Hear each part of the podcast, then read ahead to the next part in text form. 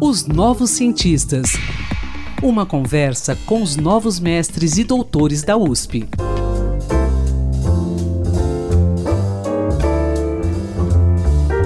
Olá, ouvintes, bom dia. Nossa conversa de hoje será com o publicitário Leonardo Bars Rumes, que apresentou na Escola de Comunicações e Artes da USP o estudo intitulado Relações entre Propaganda, Selfie Estendido e Consumo Colaborativo uma abordagem de método misto no contexto da Airbnb. A pesquisa contou com a orientação do professor Otávio Bandeira de Lamônica Freire, da ECA, e analisa o surgimento do consumo baseado no acesso e as mudanças sociais e econômicas que esta modalidade tem provocado. Bom dia, Leonardo, tudo bem? Seja bem-vindo aqui aos Novos Cientistas. Bom dia, Antônio Carlos, bom dia aos ouvintes. É um prazer estar aqui com vocês. Antes da gente entrar de fato aí no objeto de seu estudo, que tal você explicar para o nosso ouvinte sobre a plataforma Airbnb? E o que vem a ser o termo self-estendido que consta no título do seu trabalho? A Airbnb ela é uma plataforma online onde qualquer pessoa pode alugar um espaço uh, de acomodação para utilizar. Uh, então, a ideia é que ela seja, de certa forma, uma opção ao sistema de hotéis tradicional que nós geralmente consumimos uh, quando vamos viajar. Essa plataforma, ela tem hoje proporções assim, muito grandes. A gente está falando de uma companhia que vale ali mais de 110 bilhões de dólares, uh, com mais de 140 milhões de reservas por ano, uh, espalhadas ali em mais de 191 países. Então a gente está falando de um concorrente de peso que hoje atua no setor hoteleiro. No Brasil, ela chegou em 2012 com um tamanho bem reduzido ainda, visando principalmente ali a possibilidade de oferecer locações para a Copa do Mundo de 2014 e com o passar do tempo é, ela acabou caindo no gosto dos brasileiros e acabou se expandindo é, até o tamanho que ela tem hoje. Já o self estendido, ele parte de um conceito que é o conceito de self. É o conjunto de pensamentos, ações, uh, ideias e atitudes que cada ser humano tem ali e que forma a sua identidade.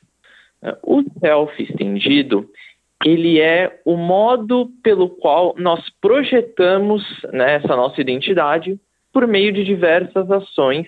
E aí, aqui no contexto do meu estudo, eu foco especialmente pelo consumo. Então, o self estendido, aqui dentro da minha pesquisa, ele busca entender principalmente como a identidade do sujeito se relaciona com todas as formas de consumo dele. Perfeito. Bom, feitas aí essas explicações iniciais, né? Agora você pode contar para a gente como é que você realizou essa sua pesquisa. A minha pesquisa, ela tem duas etapas, né? Uma etapa que a gente chama de qualitativa, é, onde eu vou ter contato por meio de entrevistas com diversos consumidores da marca, e uma etapa quantitativa, onde eu apliquei um questionário né, e utilizei algumas análises estatísticas para analisar os dados. Né? Qual que foi a ideia por trás de utilizar essa abordagem? Na época que eu estava conduzindo o estudo, o consumo colaborativo e a própria Airbnb eram fenômenos em ascensão no Brasil. Né? Então, como era algo que ainda estava crescendo, estava ali a todo vapor se desenvolvendo, eh, ainda existiam muitas lacunas de informações que eram relevantes dentro do que eu queria estudar. A proposta ali do meu estudo é entender se a estratégia de propaganda que a Airbnb utilizava fazia sentido no Brasil. Né? Dentro do consumo colaborativo, é, a gente sempre teve um apelo de preço muito forte. Então, as pessoas tinham muitas razões racionais para utilizar os serviços. Né? Elas podiam economizar tempo, podiam economizar espaço, podiam economizar dinheiro. Mas a Airbnb tinha em suas propagandas uma proposta um pouco diferente, que era utilizar o serviço por conta da experiência única que ele podia propiciar. Né? Então, é uma questão muito mais ali hedônica, muito mais envolvida com o prazer de viajar. É, e a ideia do estudo era entender se essa proposta fazia sentido, se ela surtia efeito junto aos consumidores e potenciais consumidores do serviço aqui no Brasil. Por conta disso, é, e como era um fenômeno que ainda tinha algumas lacunas de informação, por ser muito novo, é, eu optei primeiro por fazer entrevistas em profundidade, então uma conversa mais estruturada com usuários da Airbnb no Brasil.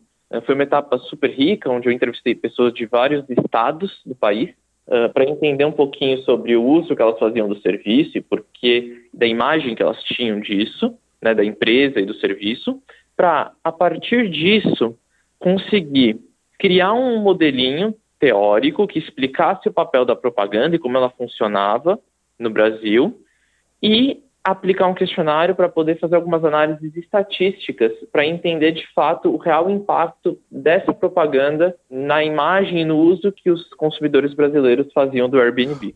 Bom, é, Leonardo, usualmente, é, falando em propagandas aí da plataforma, né, Airbnb, Usualmente, é, não vemos essas propagandas nos meios de comunicação convencional. Não sei se eu estou correto. Como é que essa plataforma se sustenta em termos de propaganda? Onde, onde, onde existe essa propaganda dessa plataforma Airbnb? Você está correto, sim, Antônio Carlos. Ela não costuma fazer usualmente propagandas em televisão, né? Ainda que tenha feito algumas propagandas no passado, o grande a grande concentração de esforços dela hoje é principalmente nas redes sociais, no meio digital. A Airbnb se beneficia muito do boca a boca gerado pelos próprios usuários, né? Isso acaba sendo a maior fonte de propaganda que ela pode utilizar. Então ela concentra ali muito de fato seus esforços de propaganda no digital e contando com esse papel do, do boca a boca ali dos feito pelos próprios usuários. Bom, agora eu tenho duas questões. Primeiro, eu queria saber se houve uma principal ou principais conclusões que você chegou com o seu estudo. E também queria saber se você pretende dar continuidade nisso num programa de doutorado. Sim, é, algumas conclusões muito bacanas do estudo, né? Então a gente conseguiu identificar por meio de todos os testes essa estratégia diferente que a Airbnb é, utiliza de propaganda é, surte sim efeito, então aumenta, melhora a identidade que os consumidores têm com a marca, né? Então a atitude em relação à marca acaba melhorando bastante. Também essa linha de propaganda também tem um impacto positivo em aumentar a intenção de usar os serviços que a Airbnb oferece no mercado. E também tem um outro resultado bem bacana, que é entender mais profundamente como funciona a identidade no consumo colaborativo, né? Isso era algo que ainda estava um pouco nebuloso antes do meu estudo, uh, e eu consegui, por meio de todas as análises e cruzamentos teóricos ali, entender mais qual que é o papel da identidade, né? Então, mostrar que mais que o consumo colaborativo tenha só um apelo de preço, uh, também existe uma questão de identidade muito forte. Né? Então, a gente vem discutindo muito sobre o papel do consumo ultimamente, né? do consumismo exacerbado, e aí com esse estudo a gente mostra um outro lado, uh, que são os benefícios que a gente tem ali quando a gente pode criar uma identidade entre marca e consumidor. Uh, em relação ao doutorado, sim, eu planejo continuar esse estudo no doutorado, né? ainda mais diante do, dos tempos que a gente tem vivido, onde o cenário econômico faz com que a gente mude muito a forma de consumir, né, por conta de todas as limitações que a gente está tendo ali, financeiras, de oferta, de demanda. Né, então, é, existe muito a ser explorado ainda, muito a ser compreendido, e eu quero sim continuar esses estudos no doutorado. Leonardo, eu quero agradecer pela sua participação aqui nos Novos Cientistas. Muito obrigado, parabéns pelo seu estudo.